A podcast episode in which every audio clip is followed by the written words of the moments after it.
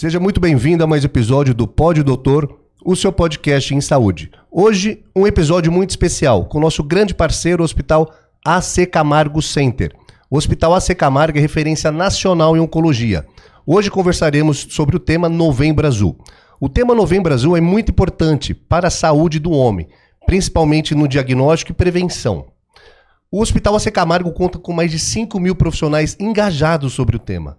É o maior produtor de conhecimento e, tem, e possui o maior banco de dados sobre o tema oncologia no país. E para isso trouxemos o Dr. Rafael Zanotti, é, médico urologista e trabalha no Hospital C. Camargo. Seja muito bem-vindo, doutor Rafael. Olá, Moisés, Gustavo, equipe do Pod Doutor Podcast. Muito obrigado pelo convite e pela oportunidade para nós discutirmos esse tema aí que é extremamente relevante, né?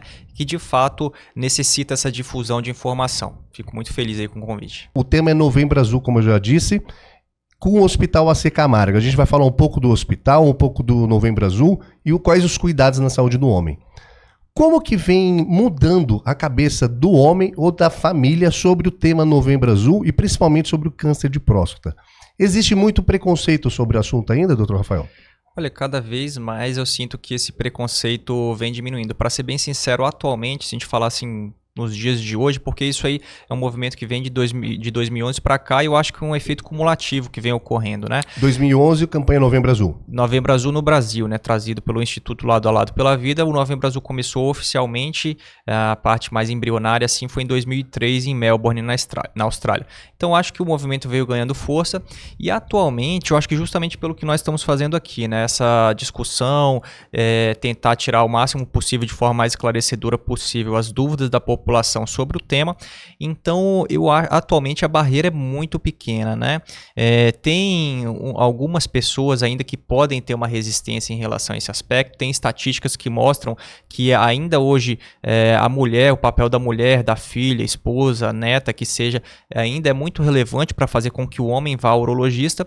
Mas eu acho que com essa atividade que nós estamos realizando aqui é, e pelo movimento em si, cada vez menos existe preconceito dos homens em procurar cuidar da saúde e invariavelmente quando a gente fala da saúde do homem, a gente acaba migrando e focando no tema câncer de próstata pela prevalência, por ser, por que, que é tão relevante esse tema, né?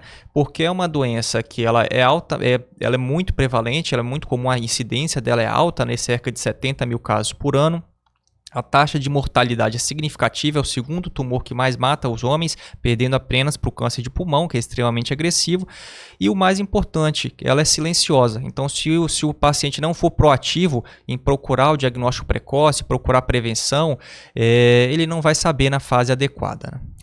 Doutor Rafael, você comentou que é comum e prevalente nos homens o câncer de próstata. Nós temos, falou 70 mil casos no Brasil, né?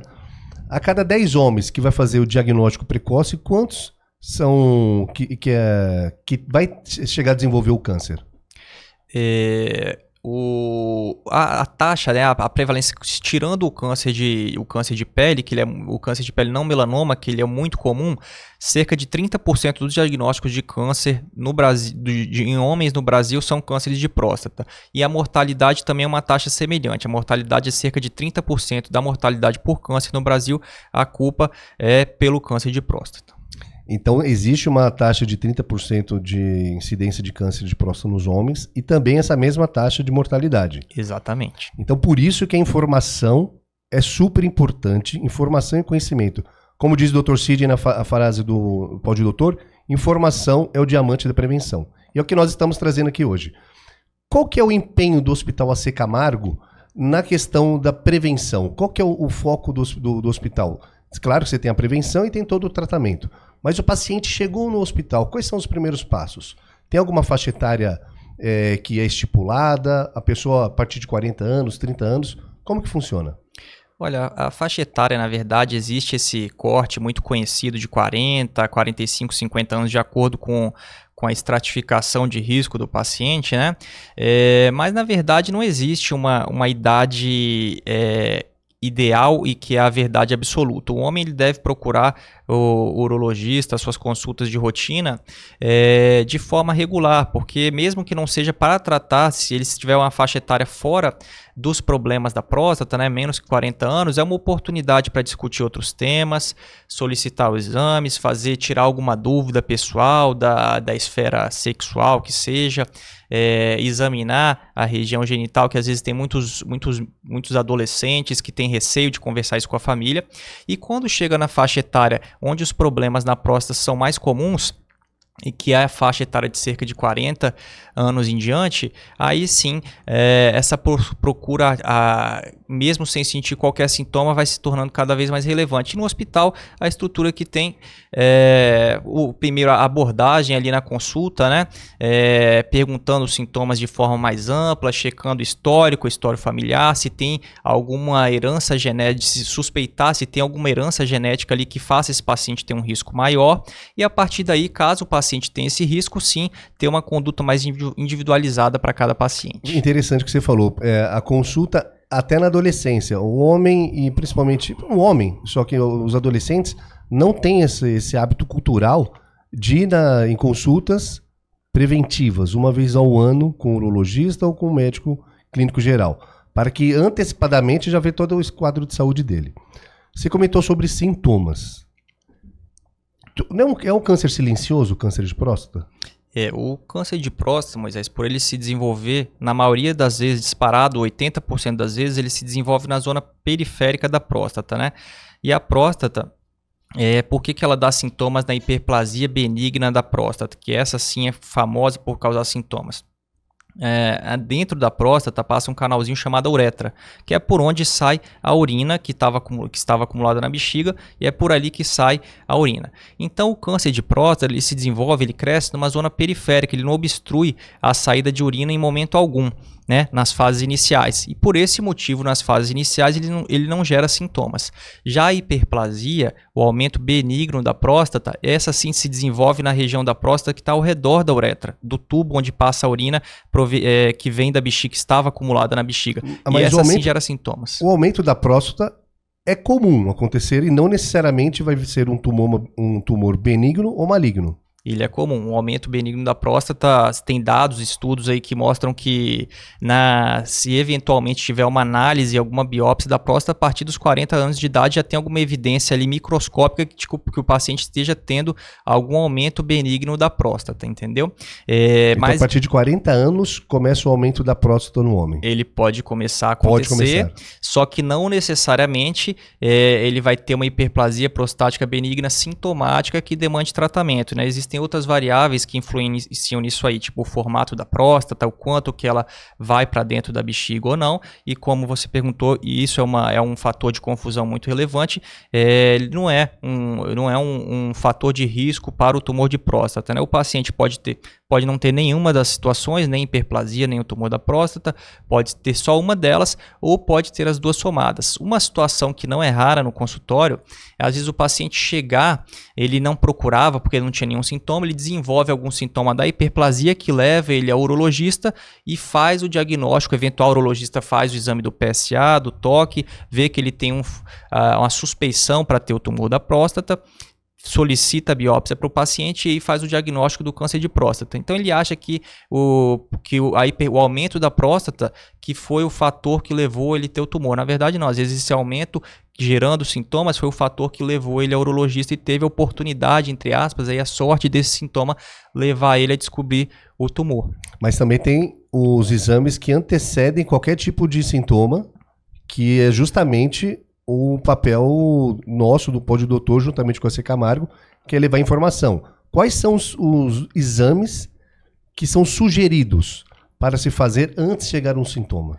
Porque quando você já tem um sintoma, já é uma luz vermelha acesa, né? Exatamente. Quais são os, os, os, os protocolos? Certo. Então, é, entrando na questão da idade, voltado mais para a questão dos problemas da próstata, né, os exames adequados para uma triagem, vamos dizer, para a gente ver se o paciente tem alguma situação que necessite de tratamento ou não. Se tiver tudo normal, ele simplesmente vai mostrar os exames, vai estar tudo ok, que é o que acontece na maioria das vezes e é uma forma de estímulo até.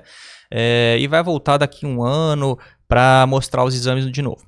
Mas os exames são principalmente na consulta, conversar com o paciente, ver se ele tem algum sintoma pra, que chame mais atenção, é, algum o jato fraco, se ele tem uma frequência urinária aumentada, é, e aí pensando mais na questão da hiperplasia prostática benigna, a gente pergunta se tem algum sangramento na urina, se tem algum antecedente de tabagismo aí procurando mais a questão do tumor da bexiga.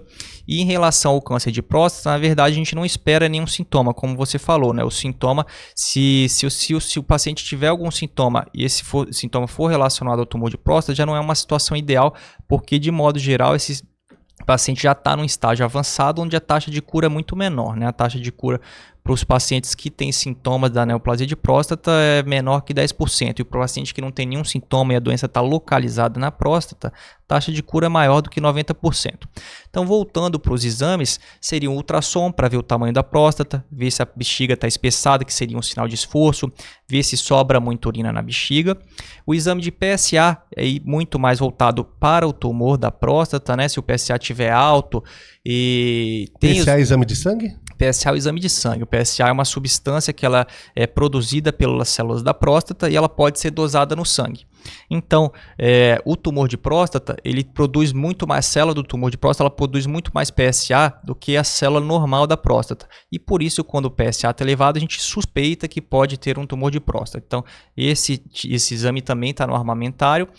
A ultrassonografia é muito mais pela questão da hiperplasia, mas na avaliação urológica, de modo geral, é uma oportunidade de avaliar os rins, a bexiga, a próstata, então já aí já num aspecto mais amplo. Importante ter, é, o, o doutor falar exatamente sobre isso no exame de ultrassom não vai ver somente a próstata, e sim outros órgãos para saber a saúde dele. Exatamente. Então, dá para se no ultrassom tiver alguma alteração, dá para complementar com um exame é, ainda mais preciso, tomografia, ressonância que seja, mas o ultrassom, quando bem feito, é um exame muito bom. Dá para ver os rins, é, pesquisar cálculo, nódulos renais, tumores na bexiga, é, todas essas situações que na maioria das vezes são assintomáticas, né?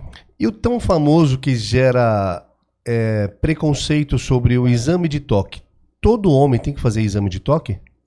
Não todo homem, mas a partir, até hoje ainda se preconiza que a partir, para os homens que têm fatores de risco, né, que são homens que têm na família histórico de tumor de próstata, pacientes, da, de pacientes negros, é, então... Tabagismo pra, também? Tabagismo ele, ele é um fator de risco para diversos tumores. Ele é um fator de que quando o paciente é diagnosticado com um tumor, é, pode levar ele a ter desfechos menos favoráveis de quem não fuma, mas ele não é um fator de risco para o homem desenvolver o câncer de próstata diretamente. Mas não quer dizer que por isso o homem vai ficar na zona de conforto sim, com isso, sim. porque ele influencia no tratamento e em diversas outras variáveis. A gente está falando do tumor de próstata. Se a gente for falar, por exemplo, do tumor de bexiga, do tumor de rim, de pulmão, ele é um fator de risco muito bem estabelecido e, e muitos outros além desses que a gente está comentando, uhum. né? Então, o exame de toque ele, te, é, ele vai ser feito nos casos onde já tem é, caso na família, herança genética, e em pacientes negros. Aí sim tem a necessidade de fazer o exame de toque. Fora isso, o PSA e o, e o ultrassom já são suficientes. É, não, e desculpa, eu, eu que na verdade parei, não, tudo não bem, complementei. o, o, o, exame ele faz parte da estratégia de screening básica, né, juntamente com o exame do PSA. Então, os 45 anos para os pacientes que têm fator de risco é a idade para começar a pesquisa do diagnóstico precoce do tumor de próstata. Né? O, e para os pacientes que não têm esse fator de risco, a idade que deve ser desencadeada essa pesquisa da, do tumor de próstata, por isso que a gente falou que os outros homens com idade inferior a essa, eles devem procurar as consultas também para procurar outras questões. Mas a pesquisa especificamente para o tumor de próstata, ela começa, é preconizado que comece nessas idades, né? Então, 45 para quem tem fator de risco e 50 para quem não tem os fatores de risco. É? E, e o exame do toque faz parte, sim. Por quê? Porque primeiro que o exame do toque ele não custa nada, ele é feito na própria consulta, dura cerca de 5 a 10 segundos é indolor, né? Um exame indolor, por exemplo, eu às vezes brinco com um paciente que, que a própria coleta do PSA incomoda mais, que é uma agulhada ali na veia, do que o exame do toque. Né? E, e em, falando agora na parte mais técnica, estatisticamente, para os pacientes que eventualmente têm um tumor indiferenciado, a gente fala que ele perdeu as características da célula da próstata e por isso ele não produz mais PSA. É, em 20, até 20% dos casos, o paciente pode ser é, diagnosticado, assim, é, é aventada a suspeita do tumor de próstata pelo exame do toque. Ele vai ter um nódulo ali e o PSA vai estar tá na faixa normal, né? Então tem homem que apoia, é, se apoia nesse, nesse dado de que o PSA é suficiente. O PSA é muito bom, ele é importante, ele é utilizado tanto, até no segmento depois após o tratamento do, do tumor da próstata. Mas o exame do toque estrategicamente para durante o exame físico ele é importante. E se você for mais minucioso ainda e quiser usar o argumento mais forte necessário, em até 20% dos casos o PSA vai estar tá normal e, e o toque vai estar alterado. Então acho que é importante frisar isso. Somente o PSA não é referência para câncer de próstata. Exatamente isso, doutor. Exatamente. É, ele é um dado conjunto, né? E ele não deve ser avaliado isoladamente. Ele, é individu ele pode ser individualizado para cada paciente, principalmente quando ele está na faixa ali pouco alterado, né? A maioria dos casos que o doutor Rafael recebe lá no Hospital C. Camargo, de notícias sobre câncer, eles estão em quais estágios? É, acho que a gente entra nesse aspecto também da, do estímulo à prevenção que existe. É, felizmente, na maioria das vezes, o caso ainda está localizado na próstata, né? O paciente não tem nenhum sintoma, ele fez o seu sua consulta de rotina, ou ele fazia muito tempo e notou que o PSA subiu, o toque, que era a próstata era completamente fibroelástica antes, que a consistência normal da próstata, ele pode ter mudado um pouquinho a consistência, do, consistência durante o acompanhamento. Então, na maioria das vezes, é, a, o, o, paciente chega com o diagnóstico ou é diagnosticado durante o acompanhamento no hospital é, com o tumor localizado na próstata. Né? E para dar essa notícia, doutor Rafael, para pessoa, para o homem, para a família, como que é esse papel do médico junto com o paciente? Ter um envolvimento emocional e até um, um certo, uma certa empatia na hora da, da comunicação.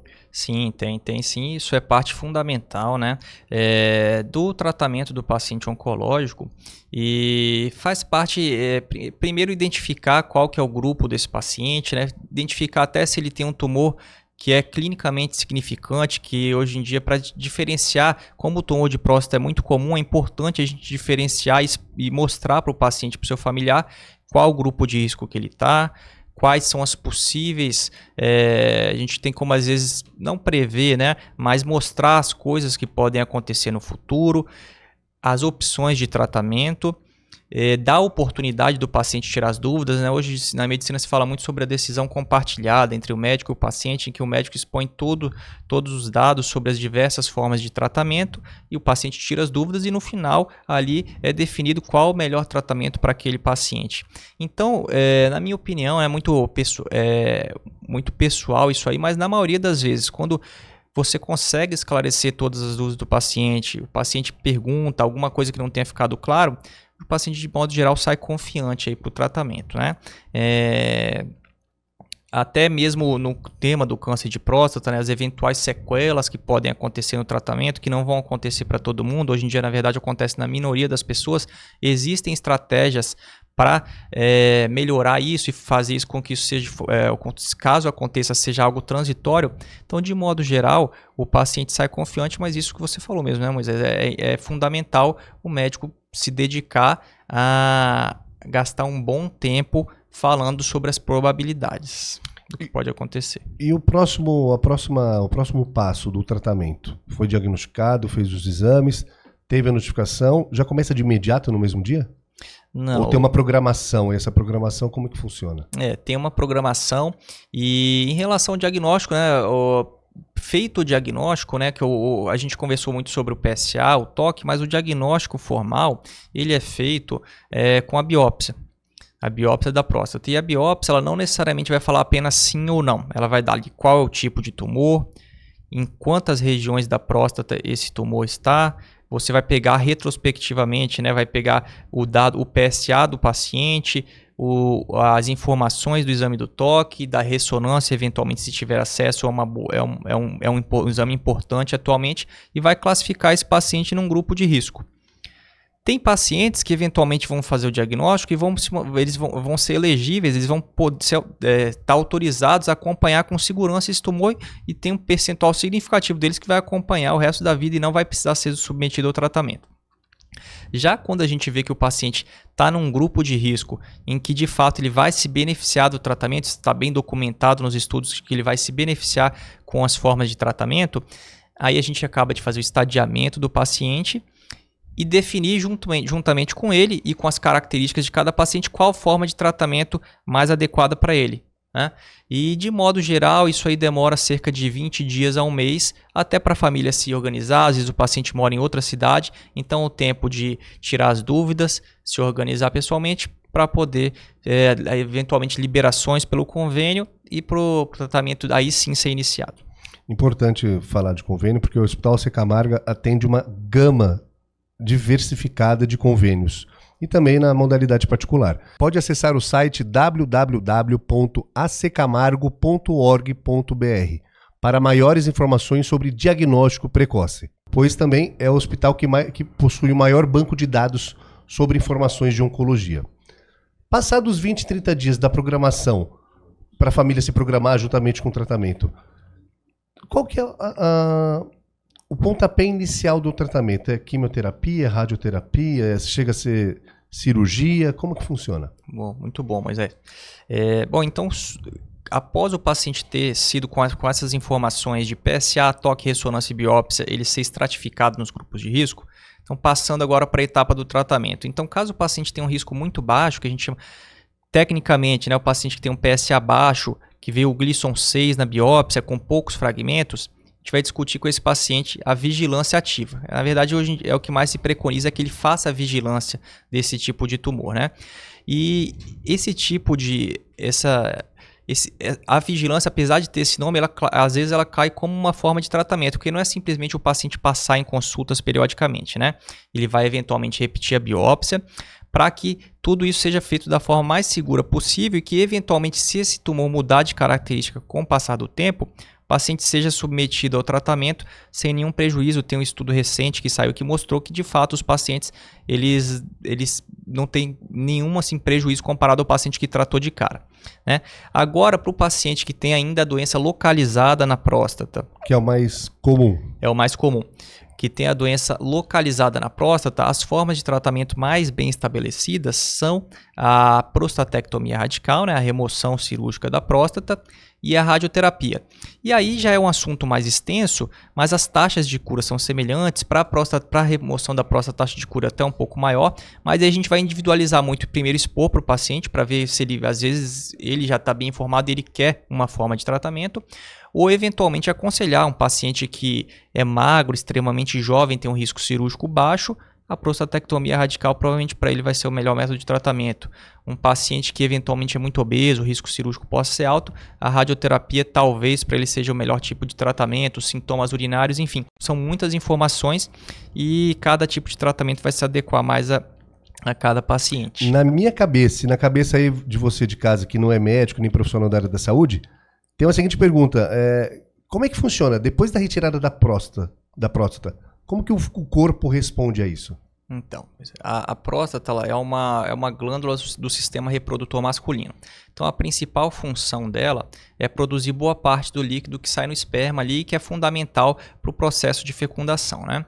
E, além disso, ela é uma estrutura que é, ela é cercada por estruturas nobres, né, pelo músculo da continência de urina, ela faz parte de forma indireta pelo sistema de continência de urina do homem, né, da parte de prender bem a urina, e ela é cercada por nervos, os nervos responsáveis pela ereção e um pouco mais discutível, mas nervos também responsáveis pela continência de urina.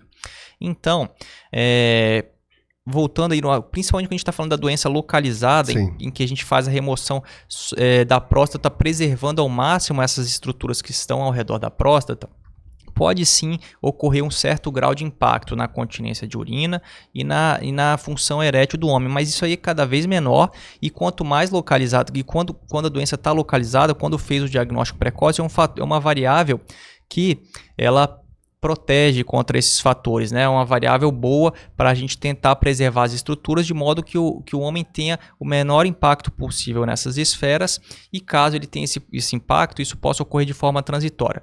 Então o que acontece? É, o orgasmo o homem ainda tem, o que ele não vai ter não vai sair o líquido ejaculado mais é, durante o orgasmo E também ele pode ter um impacto na continência de urina que é muito variável de homem para homem, né? Porque é, tem características pré-operatórias que elas mudam, então não, não, não, não deve se esperar a mesma resposta para todo paciente. Por exemplo, a idade é uma variável, o tamanho da próstata é uma variável, se o paciente tinha muitas comorbidades ou não é uma variável, o próprio tamanho da uretra é uma outra variável que importa, mas o dado mais fidedigno a gente tem cerca de seis meses a um ano após a cirurgia, que só 3 a 5% dos homens ainda vão ter algum grau de incontinência e que eles possam ser submetidos a uma, a uma correção da incontinência. É, então ele não está fadado necessariamente a ficar perdendo urina. Não, e visto também o potencial de, de avanço e de cura. Ele estava com câncer. Exatamente. Quando faz a retirada da próstata, ele se praticamente está curado ou depois tenha mais algum tipo de tratamento?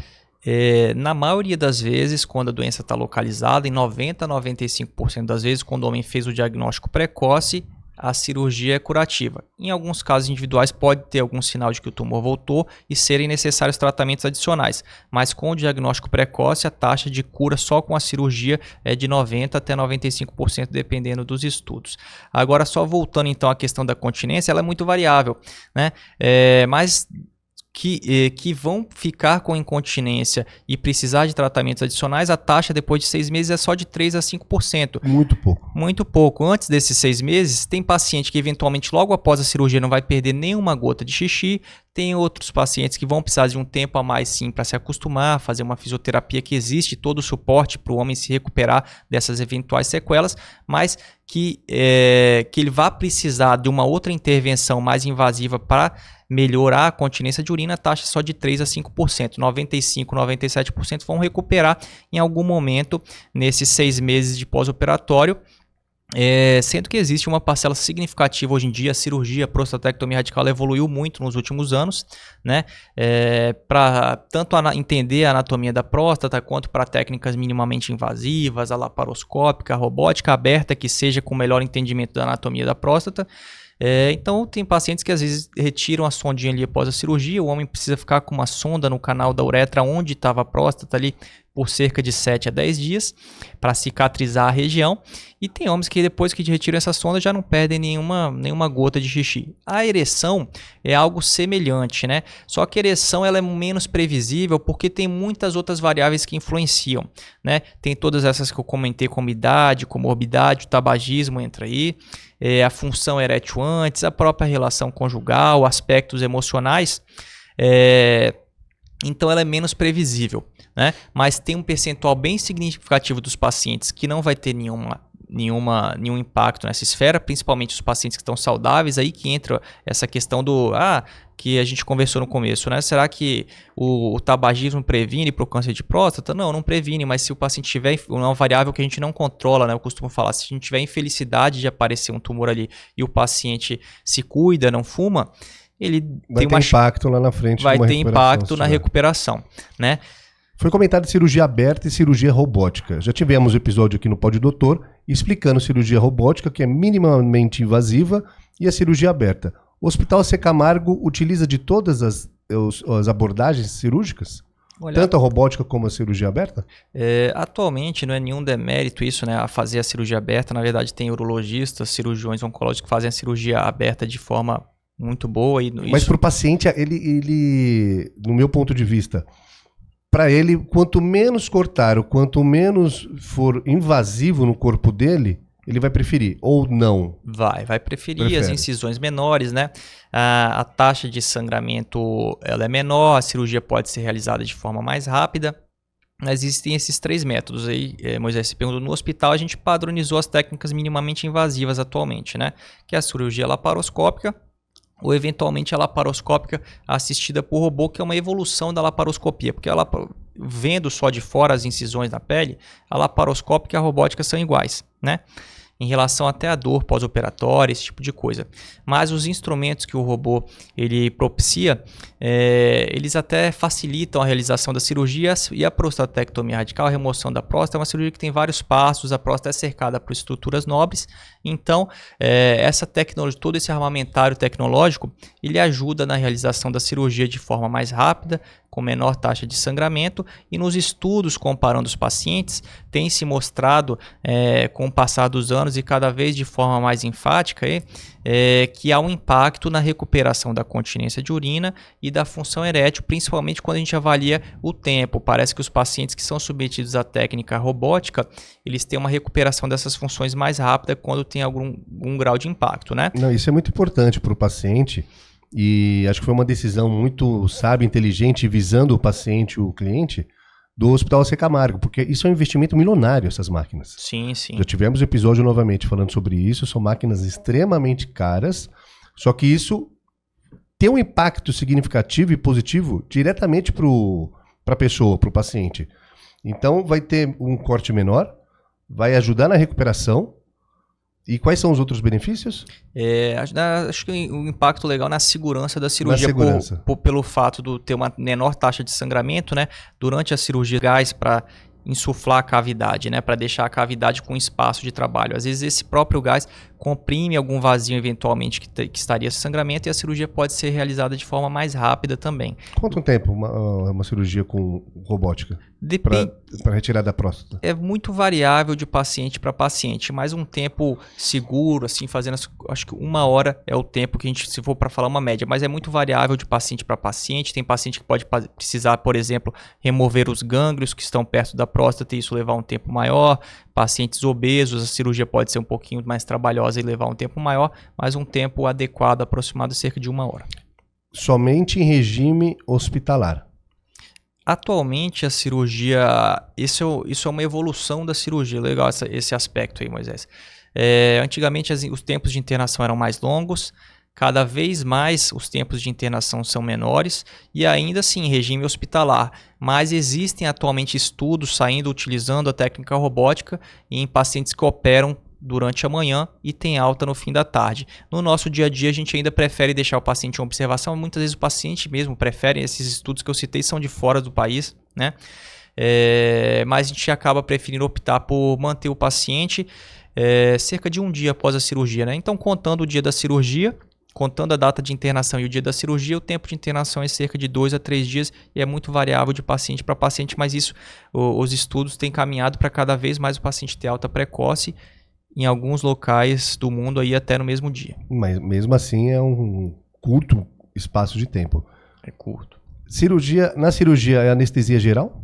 É anestesia geral. Tem que ser anestesia geral, é, principalmente para as técnicas minimamente invasivas, por Senão conta, o paciente pode se mexer. É, pode se mexer por conta do posicionamento, até e, e pela, pela dor mesmo, já que é, a cavidade abdominal, o abdômen, ele necessita ser insuflado com um gás para a gente realizar a cirurgia. Então, num paciente só com a hack anestesia, né, aquela anestesia da grávida, ele não toleraria isso aí. Então, tem que ser anestesia geral, mas obviamente o paciente passa por todo um risco cirúrgico, passa em consulta com o anestesista e faz é, todo o preparo. Faz todo o preparo, é checado e rechecado a segurança para depois ele ser submetido à anestesia geral e ao procedimento cirúrgico. A retirada da próstata, é, depois pode ter a necessidade de fazer radioterapia. Se não tiver metástase, que é a proliferação do câncer das células é, cancerígenas, ela tem a necessidade de quimioterapia também? É... Ou a maioria dos casos, como já foi dito, vai ser retirada da próstata e radioterapia, mas dependendo do quadro, pode ir para uma quimioterapia? É, na, dependendo do quadro, pode precisar. A maioria dos casos com tratamento cirúrgico é só o tratamento cirúrgico quando a doença está localizada só na próstata, né? 90 a 95% das vezes. Tem uma parcela dos casos, o paciente que tem um tumor de risco maior, um diagnóstico que não foi muito precoce, precoce, em que a doença às vezes pode ter saído um pouquinho da próstata ou se proliferado alguma célula ali na região onde ficava a próstata e que seja necessário a gente fazer a radioterapia que a gente chama de resgate. Mas nesse caso, tem a retirada da próstata também ou não? Nesse caso, a gente convence, é, nesse cenário que a gente é, pensou aqui, tem a retirada da próstata previamente a radioterapia de resgate. Existe também a radioterapia primária, né? É, Para os pacientes que às vezes a gente viu que ele se beneficiaria mais daquele método de tratamento. Né? E também a prostatectomia de resgate depois, caso seja necessário. Mas na maioria das vezes é uma forma só de tratamento, ou só a radioterapia ou só a cirurgia. Para o paciente que eventualmente desenvolveu metástases, que teve alguma célula fora da próstata é, com evidência de tumor, existem os exames de estadiamento para a gente checar isso aí. Aí sim a gente passa para o tratamento sistêmico, que a gente chama que para o câncer de próstata, não necessariamente a quimioterapia a primeira etapa. Né? É, como o tumor de próstata é sensível a testosterona, existem medicações que bloqueiam a produção de testosterona do homem e essa costuma ser a base do tratamento para o paciente que desenvolve uma metástase e dá uma, uma sobrevida muito alta para o paciente, diferente de outros tipos de tumores. Né? É... E a quimioterapia ela é utilizada num cenário assim, mais quando o paciente tem um volume de metástase maior ou quando ele já chega no consultório com queixas de dores no corpo, dores articulares que no cenário do câncer de próstata metastático, na maioria das vezes, são causadas pela metástase, e aí sim é utilizada a quimioterapia, mas sempre utilizado com, uh, associado ao bloqueio de testosterona. A base para o tratamento do paciente nesse estágio, que é o estágio avançado, que a gente chama, é o bloqueio de testosterona, e aí ele pode precisar é, da quimioterapia em conjunto ou não. O bloqueio da testosterona, ele é durante todo o tratamento depois volta volta à produção natural? Do corpo ou ele tem que fazer reposição hormonal? Não, na, na, maioria das vezes, quando o paciente chega nesse estágio, o bloqueio de testosterona vai ser crônico. Pode ser por meio de medicações, pode ser por, por via cirúrgica, mas nesse estágio, de modo geral, o, o bloqueio de testosterona vai ser pela, pela vida inteira. Tá certo. Isso toda a parte, desde o diagnóstico, desde exames que preventivos, a consulta, o tratamento, dependendo da, do estágio do câncer, que a maioria dos casos, ainda bem, digamos assim, que são precoces, toda a, a aparelhagem, toda a infraestrutura o Hospital AC Camargo possui todo. É, os hospitais oncológicos, o nosso hospital, a gente tem toda essa estrutura. Do primeiro a consulta ali, paciente ligando, ou simplesmente isso, ligando totalmente assintomático para procurar consulta de rotina. Né? Tem, a, a gente deixa espaços reservados aí para esse paciente não chegar e estar tá com a agenda cheia. Sempre tem um espaço ali para esse paciente que ter, quer ter a primeira consulta.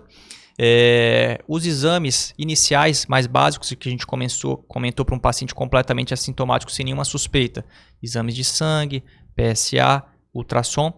Eventualmente, se o PSA ou se o paciente tiver alguma alteração em algum desses exames que demande uma investigação adicional para ver se ele precisa ou não da biópsia, a ressonância, exame de tomografia, confirmada uma suspeita, a biópsia e a partir daí se feito o diagnóstico, estratificar o paciente se ele precisa do tratamento radical ou não, o tratamento e a partir do tratamento com as diversas tecnologias, atualmente a robótica pela posição da próstata, por, pela cirurgia robótica ter é, ela, ela, a aplicabilidade dela para a cirurgia da próstata, por estar cercada de, de, de, estruturas nobres, estar numa região de difícil acesso, ela é muito, muito boa, o, a, é um instrumento muito bom e que ajuda, no, além dos estudos que eu citei, uma observação diária, isso aí, de todos os urologistas, né? É, então, o, os instrumentos para o tratamento, para o acompanhamento e eventualmente até tratamento de alguma eventual sequela e até no caso do paciente, a maioria, 90% vai ficar curado e manter o acompanhamento. Para os pacientes que desenvolvem algum, algum sinal de que o tumor voltou, existem também as formas de tratamento. Então, todas as etapas, é, o nosso hospital tem sim todo todos os instrumentos necessários para cada etapa do tratamento e até para o paciente que não precisa de tratamento e simplesmente está passando ali por, por, uma rotina. Novamente, o Hospital AC Camargo Center é referência oncológica nacional. É, possui o maior é, banco de dados de informação sobre o tema de oncologia, com mais de 5 mil profissionais capacitados e engajados nesse tema. Nós falamos sobre sintomas, diagnóstico, é, diagnóstico precoce, quando o diagnóstico não é tão precoce, as abordagens cirúrgicas e as abordagens terapêuticas. Vamos falar de prevenção, doutor Rafael. É muito importante a prevenção, que é o nosso propósito aqui, além de informar sintomas, é, tipos de tratamento, o principal é levar informação para você, que é o diamante da prevenção. Como se prevenir com câncer de próstata especificamente? Perfeito, é. Quando a gente está conversando sobre prevenção, a gente fala assim, uma forma de evitar que isso aconteça.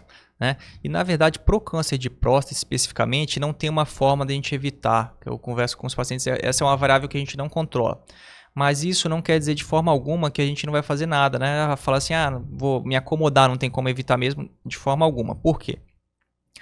Porque para o tratamento, e, e, eventualmente, caso o paciente precise de um tratamento, o paciente que é saudável, isso é de uma observação diária e também de estudos, o paciente que é saudável, que é magro, que não fuma, ele tem, ele passa pelo tratamento, pela cirurgia de uma forma muito mais segura, ele tem uma taxa muito menor de sequelas, quando ele tem alguma sequela, ele costuma recuperar mais rápido.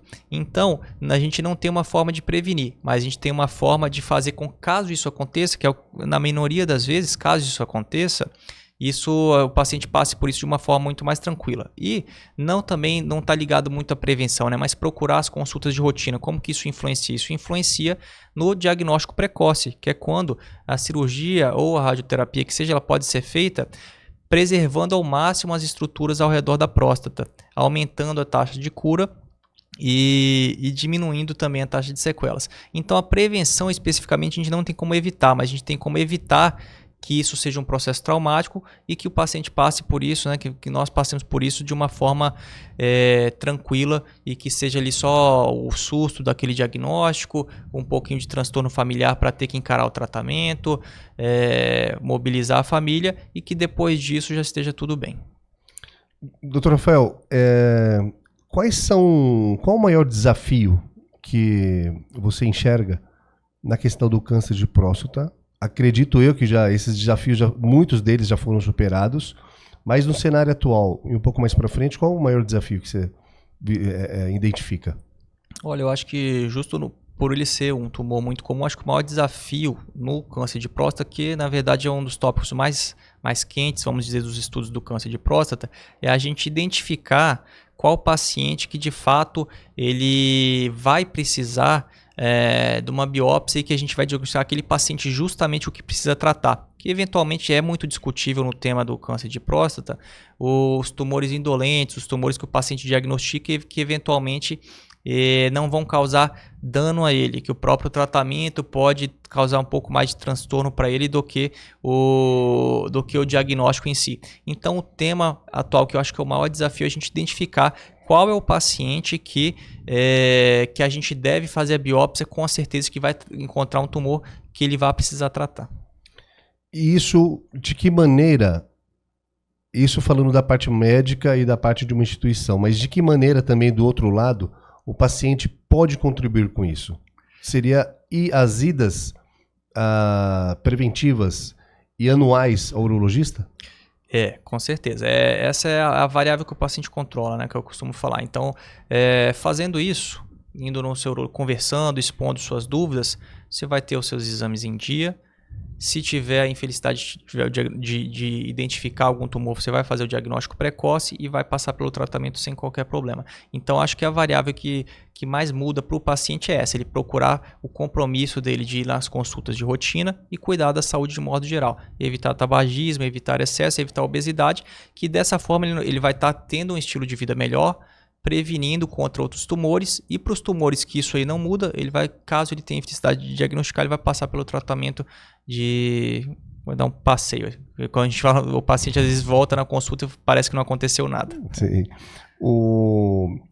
Se, fosse, se, se pudéssemos é, colocar uma faixa etária, ou se for até indicado, para levantar uma luz amarela, a partir de 40 anos, a partir de 45, a partir de 50, a pessoa tem histórico na família, não tem histórico na família. Como que podemos dividir para levar isso para o pessoal de casa? Perfeito. Então, a luz amarela para procurar o diagnóstico precoce, as consultas de rotina voltado para o tumor de próstata, é, atualmente isso é um dado estatístico, né, Moisés, de que quando que o tumor vai se tornar mais comum. Mas o preconizado pela Sociedade Brasileira de Urologia é 45 anos para os homens que têm os fatores de risco, os fatores de risco que, tão, que são história familiar e pacientes negros, né, e 50 anos para pacientes sem fatores de risco. 45 ou 50 anos. Acredito eu que tenha algum, não na maioria, mas em alguns casos, algum tipo de. a pessoa ficar abalada psicologicamente. Isso o hospital, a Secamargo, lá dentro, conta, conta com profissionais para fazer esse tipo de abordagem? Psicólogos, equipe multidisciplinar para fazer o tratamento do paciente quando tem é diagnostica, diagnosticado com câncer? Sim, sim, sem dúvidas. É, no caso, a própria consulta com, com o urologista, no caso do câncer de próstata, o, não é tão comum acontecer isso aí, por incrível que pareça. Geralmente o paciente sai animado para encarar esse desafio, principalmente, principalmente quando tudo fica muito claro, quando ele tem uma noção das coisas que podem acontecer no futuro ou não. Mas caso mesmo assim o impacto emocional seja muito, muito assim, é, predominante, e mesmo após isso a gente vê que o paciente não tem, não, não tem essa segurança, não está não, não tá tranquilo indo para casa, existe todo o suporte psicológico para isso. Você acredita, doutor Rafael, que pelo fato de ser comum o câncer de próstata, o paciente recebe, e né, diagnosticado precocemente, ele recebe com uma certa vontade e ganância de poder brigar contra o tumor? Ah, acho que sim, na maioria das vezes, quando o paciente diagnostica e principalmente quando é o homem que se cuidou, que ele tinha rotina, que ele sabe que ele, que ele se preocupou, ele faz diagnóstico, da maioria das vezes ele vem assim animado e não diria animado, mas otimista para passar pelas fases do tratamento, até porque ele vai colher os frutos de ter se cuidado e de ter feito esse diagnóstico precoce, né? Não vai ser algo que chegou de surpresa para ele, de modo que com sintomas, em casos avançados, então ele vai colher os frutos de todo esse esforço pessoal de ter procurado se cuidar, de ter procurado ativamente as consultas mesmo sem sentir nada. Você comentou uma, uma informação importante. Ele mesmo procurou. Ele mesmo procurou. Porque isso é um pouco que a gente tem que mudar e justamente esse é o foco desse episódio. Levar informação para você de casa. Porque o homem, ele historicamente tem uma, uma culturalmente, ele é, se cuida menos da saúde. Então, são raros os casos, ou não, que o, o homem vai sozinho, ou a maioria deles também ele é levado pela mulher, pela filha, por e, neta. E Isso está mudando? Está mudando, está mudando sim, pelo processo de conscientização, mas isso é verdade. Tem uma pesquisa recente da Sociedade Brasileira de Urologia que mostrou até que 50% a 60% dos, das vezes que os homens vão na consulta, eles foram estimulados pelo, pelas mulheres da família. É, mas tem melhorado isso aí, cada vez mais os homens, por decisão própria, têm procurado as consultas de rotina. Doutor Rafael, o, o SUS também atende o, o paciente de câncer de próstata? Atende. Eh, no caso do hospital, acho que está ocorrendo alguma tratativa para voltar voltarem os atendimentos pela questão como uma população, o estado de São Paulo, a cidade de São Paulo tem uma população extremamente grande, né? É, então teve um período aí em que foram interrompidos um pouco os atendimentos, mas agora parece que estão em tratativa para voltar o atendimento pleno do, dos pacientes do SUS, mas para outras condições os, o paciente segue, é, o hospital segue atendendo normalmente. Tá certo. Doutor Rafael, palavras finais sobre o cenário que você enxerga e vislumbra daqui para frente sobre o câncer de próstata, a importância do Novembro Azul, da parceria do AC Camargo com o Pódio Doutor, entre outras instituições, para disseminar essa informação. Certo. Bom, primeiro o Novembro Azul, por que, por que, que ele é tão relevante? Né? Porque é uma doença extremamente comum, uma doença com a taxa de letalidade significativa e que não dá nenhum sinal de alerta. Então essa conscientização é importante, é importante que o homem seja proativo em busca de cuidar da sua saúde, em busca das consultas, porque se ele esperar algum sintoma, ele vai ser forçado a encontrar um cenário desfavorável. Caso ele não espere nada e procure, na maioria das vezes não vai ter nada, vai estar tudo bem, não precisa ficar com medo, que às vezes a gente conversa sobre, sobre isso e o homem acha que ele vai lá só para fazer o diagnóstico. Na maioria das vezes não é isso, ele vai lá checar a sua saúde de modo geral, é uma oportunidade de descobrir algumas outras situações que necessitem, às vezes, de um encaminhamento para outro especialista. E caso ele faça o diagnóstico, ele passe, ele passe bem por esse tratamento sem, sem qualquer sequela, em boa parte das vezes. Né? E os desafios em relação ao tratamento do câncer de próstata, na verdade, os estudos estão em andamento. O câncer de próstata é uma doença muito estudada e cada vez mais o, os, as, os métodos de diagnóstico e de tratamento estão se tornando cada vez mais precisos, precisos, de modo a diagnosticar o paciente que de fato precisa de tratamento e o, o tratamento geral mínimo de sequelas possível nesse paciente. Tá certo. Doutor Rafael, muito obrigado. Hospital AC Camargo, muito obrigado por nos prestigiar e trazer um profissional tão competente para falar sobre o tema. Novembro Azul, pessoal, um tema super importante. Informação e conhecimento é o diamante da prevenção. Sorte dos pacientes que ele tem como, como médico. Se inscreva em nossas redes sociais, YouTube, Instagram, Kawaii, TikTok. Muito obrigado, obrigado pessoal. Até breve. Obrigado, obrigado pessoal.